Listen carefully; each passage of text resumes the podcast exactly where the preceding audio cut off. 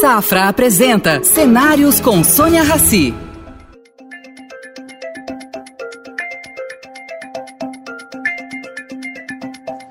Pedro, bem-vindo ao programa Cenários. Eu sei que a tua agenda é complicadíssima. Obrigada por abrir esse espaço para a gente. Bom, você tem muita experiência, tanto no setor privado quanto no setor público. Eu fiz aqui uma lista de, de cargos que você já teve. Uh, no governo Fernando Henrique, você ocupou três ministérios diferentes, né? Casa Civil, Planejamento e Minas Energia. Depois você foi presidente da Bung no Brasil, da RBS, presidente da Petrobras. Você hoje é presidente do Conselho da BRF.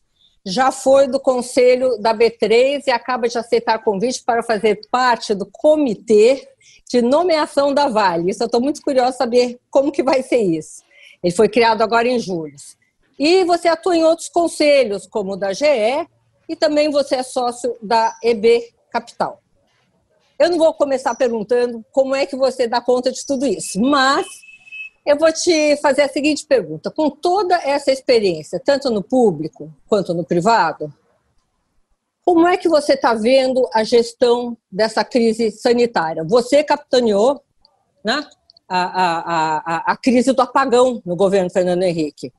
E, enfim, e foi muito bem sucedido. O que, que você está achando da gestão dessa crise sanitária? Sônia, é, em primeiro lugar, é, muito obrigado pelo convite. É um prazer mais uma vez estar conversando com, com você. Enfim, sempre uma pessoa agradável e, acima de tudo, inteligente e nos ajuda muito com as perguntas que faz a fazer uma ótima entrevista. Pelo menos eu espero que todos que nos assistam, é, que nos assistem, venham, venham a concordar conosco.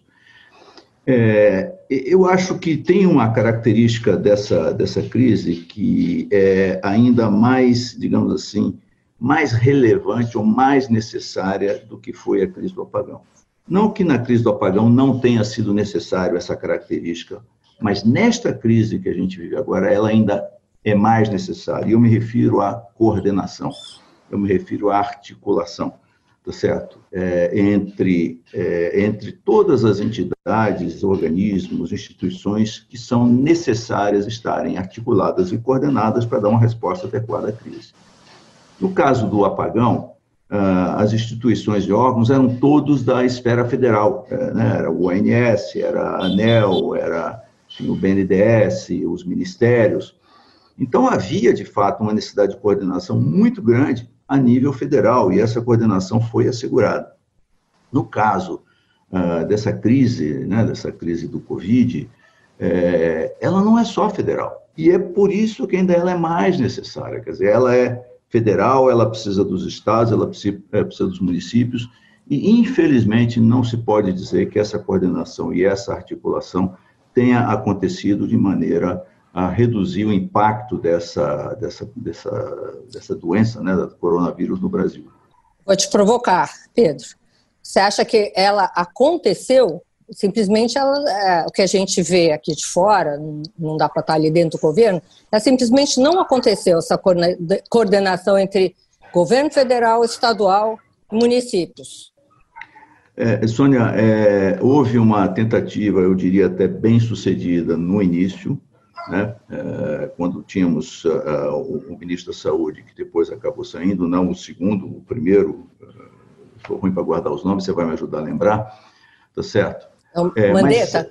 Mas, Mandetta, exatamente, ministro Mandetta, que é, tinha uma credibilidade muito evidente, é, ele tentou fazer essa articulação, no entanto, ele não conseguiu fazer articulação no nível federal tá certo? Porque não é um ministro setorial que vai conseguir fazer essa articulação. No caso do apagão, a articulação foi feita por delegação direta do presidente da República, expressa numa medida provisória para o ministro-chefe da Casa Civil, que naquele momento era eu, tá certo? Ah, então, é, houve no início uma tentativa, na área da saúde essa articulação aconteceu, mas ela não aconteceu com todos os órgãos federais e depois, como a gente viu, se perdeu. Então, eu diria assim, é, em resumo, ela não aconteceu. É. Uh, isso posto, que, que você espera daqui para frente? Vamos dizer, a situação é, é, grave, né, das contas públicas, principalmente, apesar de deles não terem é, decretado nenhum uh, gasto permanente, todos os gastos são provisórios, mas o buraco, não só no Brasil, como no mundo inteiro, vai ser grande. Uhum. Uh, como que você vê uh, daqui, daqui para frente? Você pudesse fazer, enfim, hoje em dia está tendo que ter bola de cristal, mas alguma coisa de futuro, você consegue explicar aqui para a gente o que poderia acontecer? Sônia, é, é, como você acabou de é, registrar e reconhecer, é, uma outra característica dessa crise é, é o problema da falta de confiabilidade nas informações, tá certo? Especialmente das informações de casos uh, de pessoas infectadas, de, de mortes, é, de números de pessoas é, que já, enfim, basicamente foram infectadas e já, já se curaram. É, então, é, essa, essa informação deficiente também prejudica muito duas coisas. Primeiro, a definição de políticas uh, que possam uh, atender ao real tamanho do problema, tá certo? E a segunda, exatamente, você poder entender o que, que vai acontecer para que, ou daqui a algum tempo, quando é que a gente pode retomar a vida normal, etc.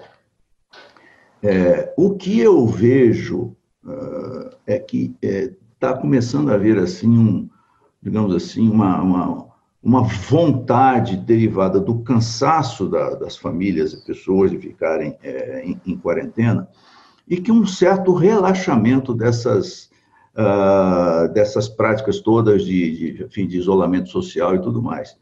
Mas isso, isso não é vai... exclusividade nossa, né? Não, dizer, não, é não é exclusividade, tô... é o mundo inteiro. É, né? não estou dizendo, não, não, não estou, não fazendo um registro de uma exclusividade nossa. Eu estou fazendo um registro de um fato que está acontecendo aqui no Brasil, inclusive. Tá certo? Então a, a pergunta aqui é o seguinte: nós vamos ter um repique? Não vamos ter um repique? Saiu um dado recente, se não me engano, ontem, de que no, na cidade de São Paulo uh, aumentou muito novamente uh, a, a, contaminação de pessoas das classes A e B, que era uma coisa que tinha acontecido logo no início da, da pandemia e que depois reduziu, significando exatamente, ou podendo ser um sinal desse relaxamento uh, dos cuidados com o isolamento social. Então, essa, essa é uma questão importante. Por outro lado, devido exatamente a esse cansaço, o fato de que, uh, por exemplo, sexta-feira uh, eu tive, eu fui a, a, São Paulo, naturalmente dentro de carro, com máscara e tudo mais. O trânsito estava, porque eu tô, estou num, numa casa aqui perto de Campinas, o trânsito estava absolutamente como se fosse um dia normal, tá certo? É, então, isso tem esse lado preocupante, que é vai haver repique, e tem um lado que pode ser né, o famoso voo de galinha, tá certo? Que a gente vê uma certa retomada, vê uma certa, né, um certo dinamismo, até pela vontade das pessoas, tá certo? De voltar a ter uma vida normal. É, eu... Para... Fala. É, como é que uma organização melhor ah, das informações, da gestão, poderia ajudar as pessoas? É, é, o que eu tenho impressão, Pedro, não sei se você concorda comigo, que a confusão foi tanta que hoje nós, te, nós temos, pelo menos no Brasil, 240 milhões de infectologistas. Cada um acha uma coisa. É, é verdade. É, mas a, a, o, que que, o que que a gente... O, o, nós, isto virou a típica situação de bala de prata. Ou a vacina vem, chega e dá certo, ou nós não sabemos o que, que vai acontecer. Tá certo? É a única alternativa quando existem outros países que fizeram um trabalho muito melhor, tá certo, do, digamos assim, do acompanhamento dos casos, tá certo? É, toda vez que acontecia um caso novo, de fazer né, o circuito dos contatos daquela pessoa para evitar o espalhamento da, da contaminação. Então, nós não temos informação de quem e quando tá certo? No momento preciso está se infectando, como é que nós vamos tomar as ações para entender com quem que aquela pessoa teve desde o momento que ela ficou contaminada, para que se possa fazer uh, né, o, cordão de, de, isolamento. Então, assim, essa insuficiência de informação certamente atrapalhou muito ter uma resposta de menor custo para a sociedade, de menor custo que tanto custos econômicos e sociais, tá certo? Quanto uh, uh, custos relativos à saúde das pessoas e à própria vida das pessoas.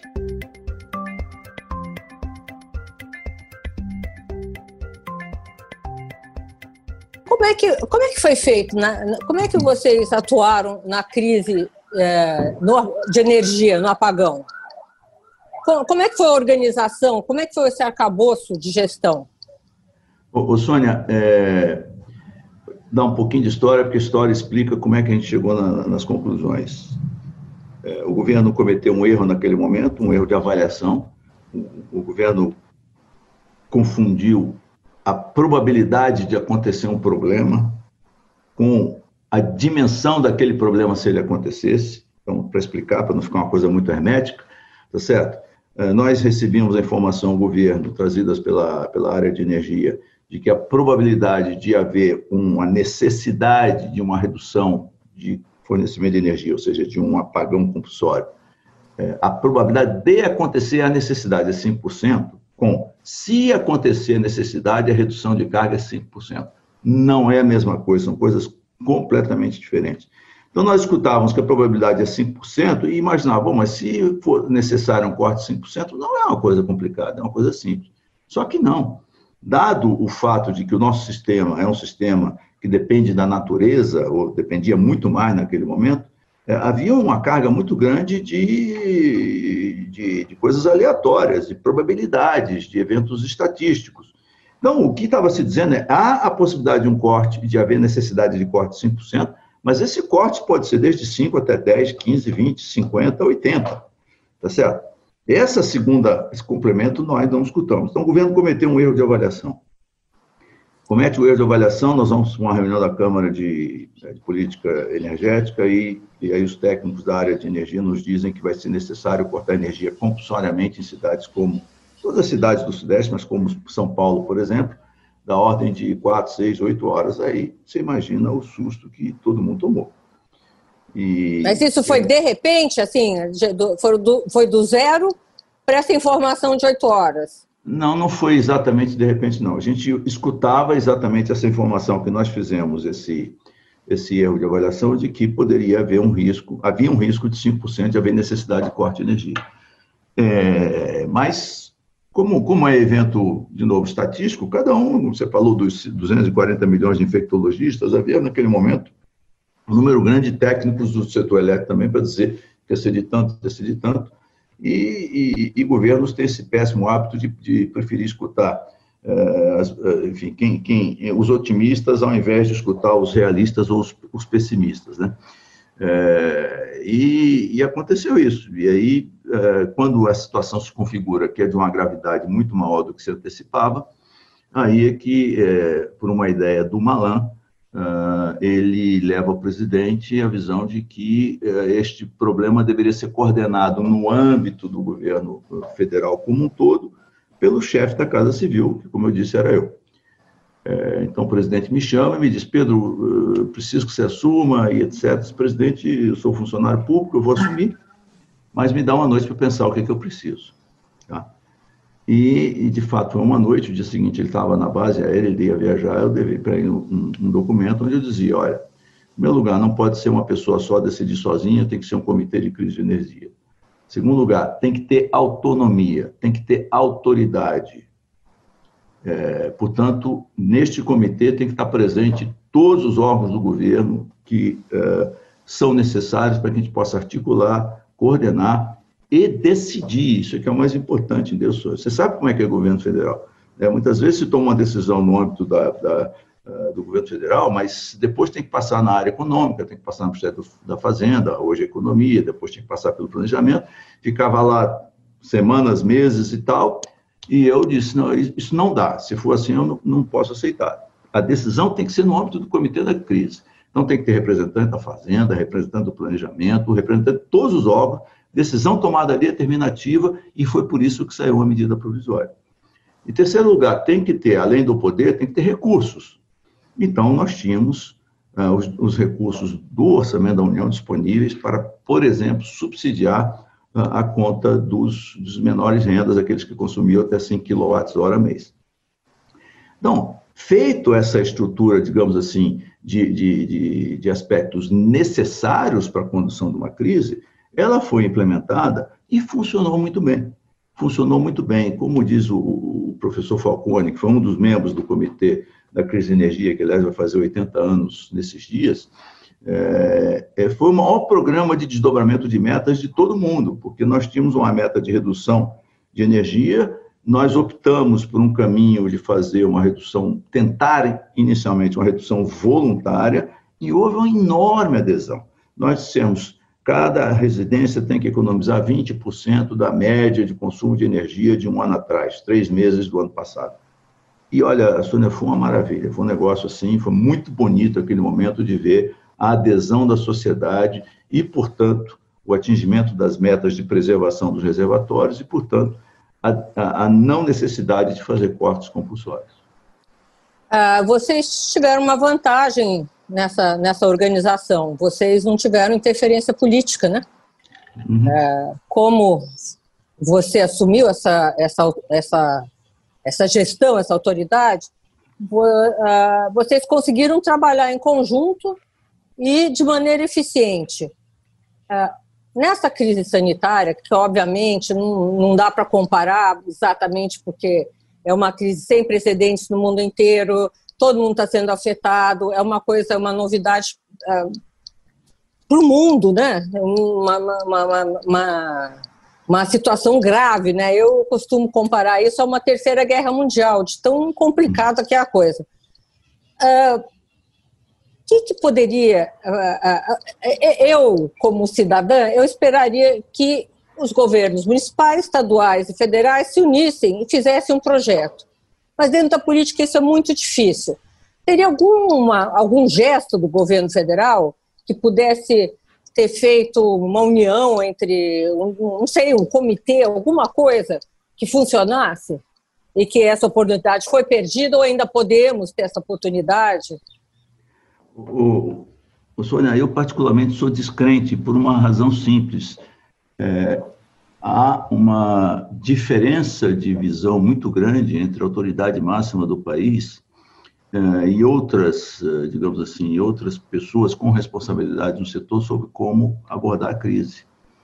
Uh, e esse é um problema que se evidenciou entre o presidente da República e o seu primeiro-ministro da Saúde, Mandetta, depois entre ele e o segundo ministro da Saúde, e somente quando realmente foi para o Ministério da Saúde um, um, um ministro é, que tem, é, digamos assim, é, o, tema da autoridade e da hierarquia como um princípio básico, tá certo? É que é, as crises entre o Ministério da Saúde e o presidente da República cessaram. Então, essa diferença de visão, que gerou muita confusão na cabeça do brasileiro no início, tá certo? Essa diferença de visão entre o, o, o mandatário máximo do país e os governadores, em especial, impediu qualquer tipo de, de digamos assim, de união em torno de um projeto para resolver o problema. Tá certo? Então, é, eu, eu não creio, eu não acho que seja possível, a menos que é, realmente um dos lados mude completamente é, a sua visão. É, e eu, eu não acredito que isso vai acontecer. Qual o impacto disso direto na economia? Qual o impacto de, de, de, dessa divergência? É, o, como é que você vê o dia a dia da nossa economia? Sônia, é, eu acho que o impacto principal se dá sob, duas, sob dois aspectos. É, em primeiro lugar, é, num tempo bem maior do que o que seria necessário para que o país voltasse à normalidade. Tá certo? Esse é um. É, é então, depois eu vou te desafiar e te perguntar o que, que é a normalidade, tá? Porque antes também não estava normal. O que, que é normal? Fecha aspas tá e depois eu quero que você comente. Tá bem, eu, eu vou dizer para você o que que. Eu, eu adotei a, a, frase de um, de um amigo comum nosso, mas vamos lá. É, então, o primeiro aspecto é exatamente esse: é o seguinte, olha, é uma crise que poderia levar um tempo menor, está levando um tempo maior. Eu não me arrisco a precisar quanto poderia, certamente seria relevante. Mas o, o, o, o, fundamental é que esse tempo menor significaria também um custo menor em termos é, de saúde, de vidas, de, né, de, é, de emprego, né, de fechamento de, de empresas, enfim todas as consequências que, que a gente está vendo e, é, naturalmente, sem esquecer também o impacto fiscal. Tá certo? Uma, uma outra coisa que, que seria possível é, é, alcançar, dado que, havendo essa coordenação, eu imagino que certamente você teria né, uma coleta de informações muito mais eficiente, tá certo? Você é, poderia ter, é, digamos, uma, uma previsibilidade melhor de como sair e quando sair, tá certo? Na, na adoção das é, de medidas é, com relação própria uh, próprio tratamento, quer dizer, abordagem dessa dessa doença na, na sociedade. Então, é, eu, enfim, eu acho que seria, seria uma situação completamente diferente. Hoje nós vivemos diante de um, de novo, de um grau muito grande de incerteza. Né? Enfim, é, e, e, os governos, o governo de São Paulo, por exemplo, foi obrigado a montar um, um sistema onde ele pode voltar atrás em, em regiões, está certo, que chegaram até, é, hoje não tem mais nenhuma região é, no vermelho, estão todas no amarelo, algumas já antevendo que podem chegar no verde, mas podem voltar para trás. Então, esse vai e volta e essa incerteza é uma coisa que é muito ruim para a economia, mas, acima de, acima de tudo, muito angustiante para as pessoas e famílias. Né?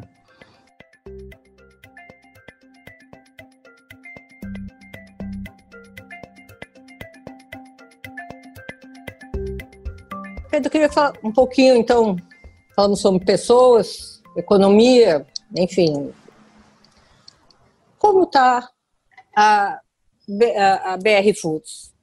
Uh, no começo, eu soube que vocês tiveram problemas de distribuição, justamente por causa dessa confusão. O Estado queria uma coisa, o município queria fechar a cidade, o outro queria abrir. Teve uma coisa complicada. Na época, até uh, entrevistei o presidente executivo da BRF e ele estava muito apreensivo com esse tema. Ah, na primeira informação que vocês tiveram sobre a, a, a crise sanitária, quais, quais, foram os procedimentos que vocês tomaram dentro da empresa, do conselho? É, Sônia, você tem toda a razão. No, no início, quando é, bateu realmente a, a, né, a, a, visão da gravidade do problema, houve muita, ah, digamos assim, atitude desencontrada, em especial é, de, de, digamos assim, dos, dos poderes estaduais e, e, e, municipais, com uma possibilidade de um enorme prejuízo para a sociedade como um todo, já que a BRF produz alimentos, tá? e alimentos relevantes, proteína animal, tá certo? E não apenas uh, isso, mas uh, basicamente, quer dizer, na, na sua grande maioria, isso. É, e realmente nos preocupou muito, porque havia determinadas uh, municipalidades, determinadas municipalidades que diziam, não, vamos fechar, não entra mais nada, não sai mais nada. E onde a gente tem nossas plantas, a gente, onde tem nossos viveiros, né, de, de frangos e de, de, porcos, precisa chegar alimento, precisa chegar ração, precisa sair, né, uh, os frangos quando chegam no momento de sair, eles não podem passar mais um dia no viveiro, eles têm que sair no momento certo, senão eles começam a crescer demais uns começam a sufocar os outros, tem que tirar, tem que aliviar. Então, seria assim, a, perspectiva inicial foi gravíssima, foi uma coisa assim, é, foi bastante complicada. É, felizmente, a, a, a, empresa, ela se preparou com muita antecedência. Já em fevereiro, quando começou a ter a, noção dessas, uh, da dimensão que poderia alcançar o problema, nós criamos um comitê é, interdisciplinar, ou seja, com a participação é, todas as áreas da empresa que eram, eram relevantes para atender essa, essa situação, e inclusive com a participação de um infectologista que está na, muito, muito conhecido, muito renomado, uh, eu, de novo, sou péssimo para guardar os nomes, mas é ele, ele, ele é, é da, da, da, Universidade de São Paulo, é, tá, ajuda... Es, tá Esper Calas, Esper Calas. Ah, que bom que você está me informando de assuntos da minha própria empresa. Porque é o meu tá médico, é o meu médico. Aí tá vendo, é o doutor Esper Calas, é isso mesmo. E você, então, melhor do que ninguém, sabe da, da digamos competência. assim, da competência, do conhecimento, né, da, da experiência de lidar com essas, com essas questões e eu peço até desculpas a ele, porque eu não guardo nomes, e ele, como médico, vai saber que a partir de uma O pior é que eu essa... também não, Pedro, eu também é. não. Acho que é porque especificamente o meu médico eu lembrei. Bom, que bom, que bom, ó. Ainda bem, pelo menos, menos uma situação que eu passo, passo vergonha, porque eu não lembro o nome das pessoas, mas, mas imagina, o doutor Esper Calas tem sido de uma ajuda. É, então, nós, nós começamos nos preparando, então nós tínhamos protocolos, tá certo? Se acontecer tal situação, a empresa faz o quê? Se agravar para o estágio tal, a empresa faz o quê? Tá certo? Fizemos também um, um, um, um acordo com o Hospital Albert Einstein, também para o apoio uh, dos médicos uh, e dos técnicos do Hospital Albert Einstein. Então, o que, que acontecia? Às vezes dava uh, uma determinada cidade onde tem nossas plantas, que em geral são cidades de pequenas e médias, mas mais para pequenas, nós mandávamos o aviãozinho da companhia com os médicos exatamente para ir lá, para orientar o prefeito, para dizer o que tem que fazer, eh, doávamos uh, leitos hospitalares, equipamentos para UTI. Então, nós nos preparamos com antecedência. E nos preparamos também uh, nessa questão dos nossos viveiros. Uh, nós reduzimos preventivamente a nossa produção em viveiros, porque se precisasse remanejar, a gente não chegaria naquela situação que é muito desagradável, muito ruim, que uma palavra que, que, me, que me encontro é nos deprime muito, quando a gente precisa é, sacrificar os animais, né? Porque você não tem como levá-los às plantas, porque as plantas eventualmente estariam fechadas e tudo mais. Isso tudo funcionou muito bem. Hoje nós estamos numa situação é, quase normalizada. Ela não é completamente normalizada só por uma questão da gente é, readequar o nível uh, ótimo de, de, estoques, mas em termos de produção está uh, praticamente normalizada. As exportações, como é que ficou a área de exportação?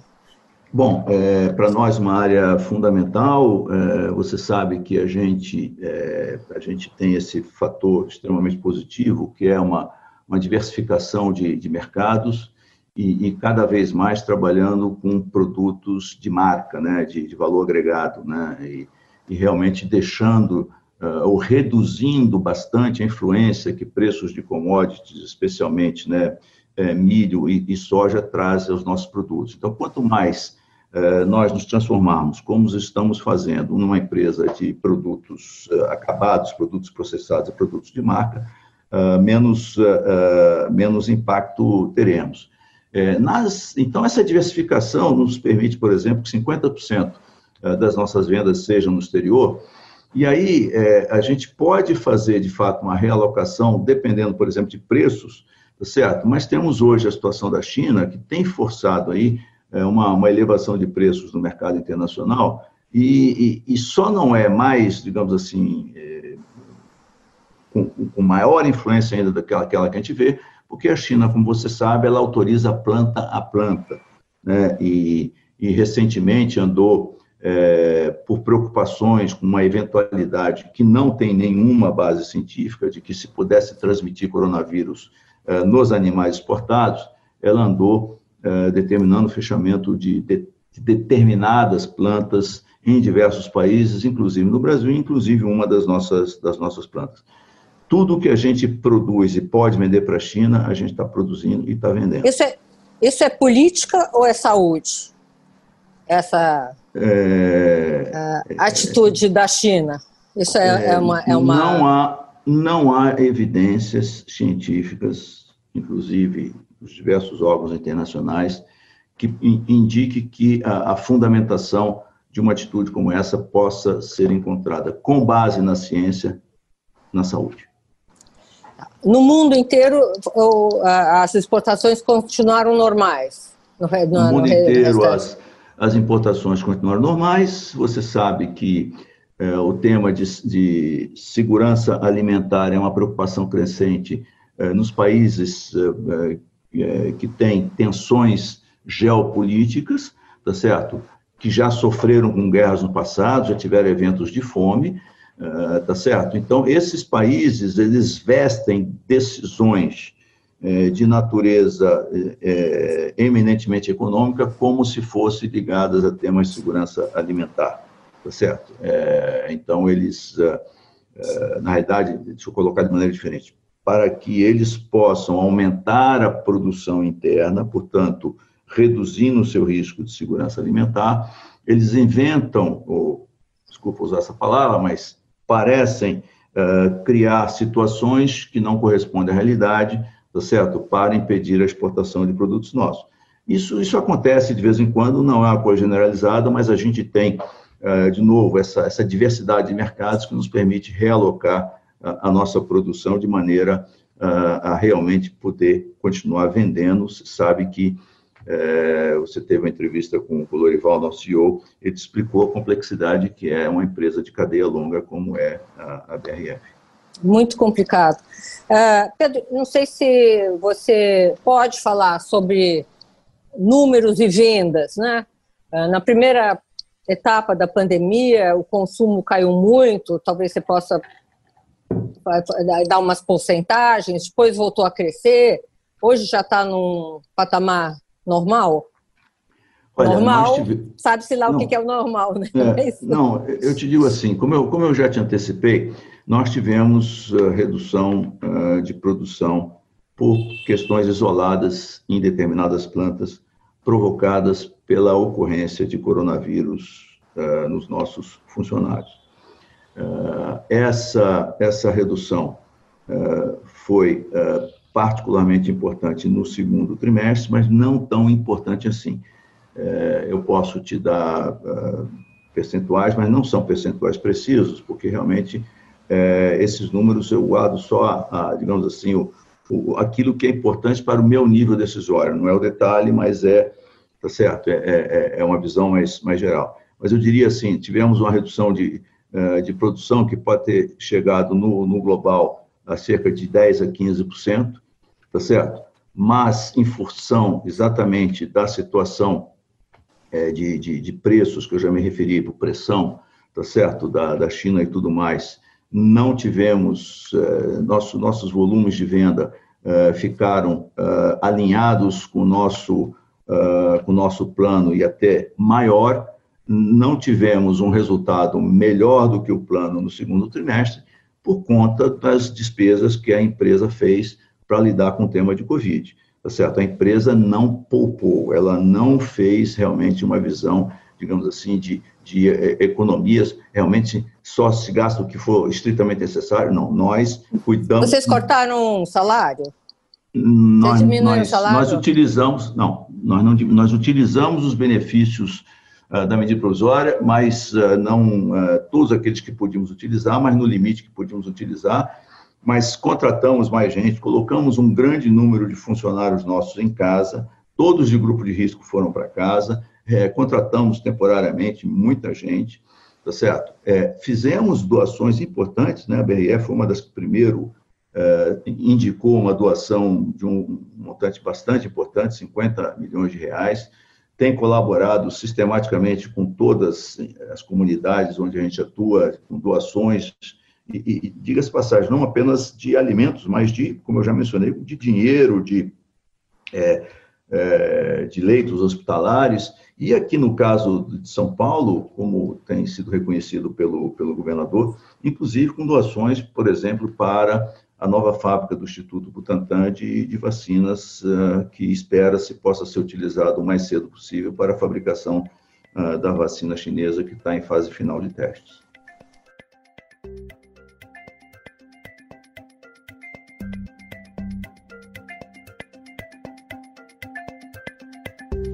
Pedro, você é presidente do conselho da BRF. Né? Se você fosse listar uh, três, uh, as três maiores preocupações hoje do grupo, uh, para poder justamente desenhar e traçar cenários, quais seriam? É, essa é uma, essa é uma é uma excelente pergunta, né? É, e é, é, é, necessário tomar cuidado com a resposta, né? Porque, como você sabe, existe uma, uma regulação muito forte sobre é. informações que possam levar a projeções e tudo mais. Então, é, fazer esse registro que é necessário, que eu não estou fazendo aqui qualquer espécie de projeção, nem de... É, mas eu acho que, em primeiro lugar, nós, nós uh, reconhecemos que nós estamos num setor uh, estratégico, um setor que uh, realmente tem uma demanda que ainda é crescente, né? se você, e vai continuar crescente por muitos anos, se você olhar, por exemplo, o que acontece na China e também na, na, na, Índia, mas mais expressivamente na China, que é a urbanização. a urbanização leva a, digamos assim, uma sofisticação do consumo, onde as famílias deixam de consumir a proteína no estado vegetal e passam a, a consumir a proteína no estado animal. Isso, isso é a experiência, é, digamos assim, é, é, geral que mostra que é isso que tem, tem acontecido. É, portanto, é, a, a, empresa tem um, uma questão para nós que é extremamente importante, que é, e no meu modo de ver, é o desafio de qualquer empresa, que é, é uma vez que a gente passou por todas aquelas questões que você acompanhou no passado, e que a empresa hoje, realmente, sob o ponto de vista uh, da, sua, da sua gestão interna, sob o ponto de vista de recuperação de margens, uh, sob o ponto de vista da equação uh, financeira, tá certo? Ela, ela está numa situação muito melhor, muito melhor do que estava há, dois anos atrás, já recuperamos margens históricas, a margem bruta está tá num nível muito bom. A questão agora é crescimento. Tá certo? Essa é uma questão importante para nós. Esse é um desafio importante para nós. Para todos, né? Para todos. todos. Mas, mas a BRF hoje, tá certo? Ela tem essa, essa questão muito, muito bem colocada, porque nós estamos numa, numa utilização de base instalada bastante elevada, tá certo? E então essa visão do crescimento para nós é uma questão muito muito importante. E o nosso nosso conselho de administração já fez algumas sessões de discussões estratégicas, onde, graças ao fato de que estamos hoje nessa situação bem melhor do que há dois anos atrás, há dois anos atrás não se podia falar de crescimento. Tinha que se falar de salvar a empresa. Essa era a realidade. Tá certo? Um endividamento muito elevado, crises internas, falta de saúde organizacional, mudança de presidente da empresa, uh, cinco presidentes dos últimos cinco anos, cinco CFOs, questão no, no, conselho da empresa, que você acompanhou muito bem. Então, a situação hoje é muito melhor. Que bom que a gente está na situação que hoje, sim, a empresa para e olha e diz como vamos crescer. É Vocês levam em consideração a, o ESG, que é a política ambiental, social e de governança? Está se falando muito nisso. Mas isso não é uma prática já quase que recorrente da, da, das empresas nos últimos 10 anos, ou não? É, eu acho que tem, é, em primeiro lugar, sim, essa é uma demanda crescente que veio para ficar. Né? Lembrando que as três letrinhas, três letrinhas estão aí para environmental, uh, uh, social, social e, e, governance. Governance. governance. É, são as três, as três palavras em inglês que levam a, a essa letrinha, a essas três letrinhas. É, Hoje já se sabe, e, e, houve no agosto do ano passado, é, não sei se do ano passado ou do ano anterior, mas acho que é agosto do ano passado, um manifesto muito importante de um conjunto de CEOs de, de empresas que estão naquele ranking da Fortune 500, tá certo? Dizendo o seguinte: hoje em dia as empresas não têm mais que, uh, digamos assim, satisfazer apenas um stakeholder, que são os acionistas da empresa ela tem que atender outros quatro stakeholders, eu não sei se eu vou lembrar de todos os quatro, mas com certeza as comunidades, com certeza os seus empregados, com certeza a sua cadeia, né, a jusante, a montante, seus fornecedores, seus clientes, tá certo? É, então, o tema das, das comunidades... E os consumidores, né? Consumidores é, também, né? Sem dúvida. é ligado direto do consumidor. Acho que eu vou Isso, mudar é. o, o, nome da coluna no Estadão. Não, mas é, tá ótimo essa. É, mas mas é, é, quando eu falo da, da, dos elos da cadeia, evidentemente o elo final é o cliente, que é quem distribui nossos produtos, ou, enfim, agora passamos a fazer venda direta também, ou os nossos consumidores. Isso é absolutamente fundamental. Então, quando a gente diz agora, nosso principal desafio é crescer, é crescer em que produtos? Crescer aonde? Em que regiões? Tá certo? Há, há, há, questões que são fundamentais, por exemplo, uh, o tema uh, da, das proteínas baseadas em vegetais que emulam proteínas animais, né? É, é, isso é, um, é, é uma tendência que veio para ficar. É, que dimensão isso vai ter? A gente não vai ficar de fora, não pode ficar de fora disso. Não. Tá certo? já estamos lançando produtos e vamos continuar, tá certo, investindo nisso. É, geografias, tá certo? Tem, tem, tem uma série de questões, tá certo, que é, nós temos certas particularidades é, que nos dão, é, digamos assim, vantagens é, que realmente são, são importantes para nós. Eu não quero entrar em muito detalhe, e certamente, ah. quando isso estiver aprovado pelo, pelo Conselho, o Lorival virá a fazer assim, os roadshows, conversa com os investidores para contar um pouco mais sobre isso. Mas uma coisa realmente estamos fazendo com muita determinação, que é a discussão de como voltar a crescer, porque para nós isso é fundamental. fundamental. Chegou o momento de fazer essa discussão.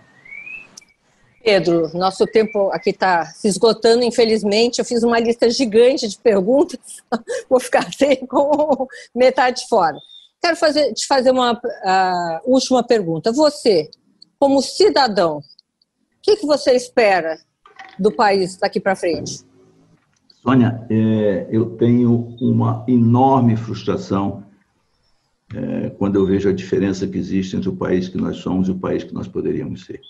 A gente poderia ser um país realmente com os recursos que nós temos, com a sociedade, com uh, os empresários, com uma nova linha de, uh, de empreendedores, né? uma nova turma de empreendedores jovens, competentes, tá certo? Que uh, não, não deixam nada, não perdem nada para os empreendedores eh, mais avançados do mundo. Eu tenho participado de alguns, de alguns digamos assim, é, nessas múltiplas capacidades que você mencionou de realmente de, de, de, assistir, de ver, de participar, de ser membro de conselho, tá certo? Desses, desses empreendimentos, isso é uma coisa maravilhosa.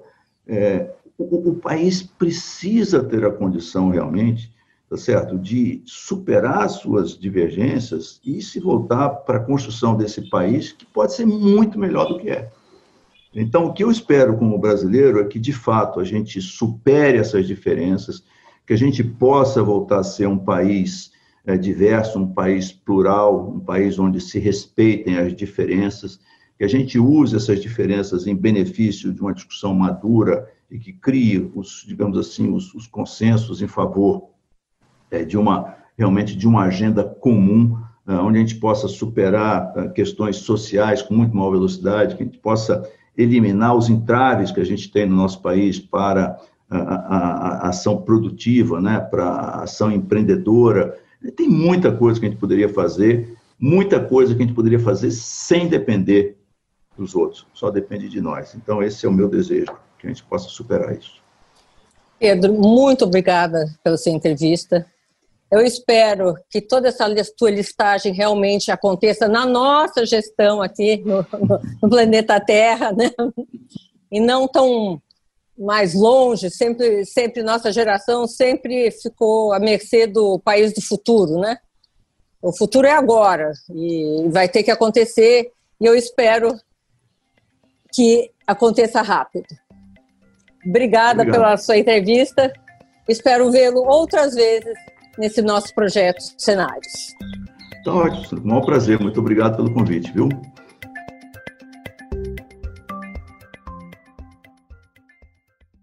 Oferecimento Safra.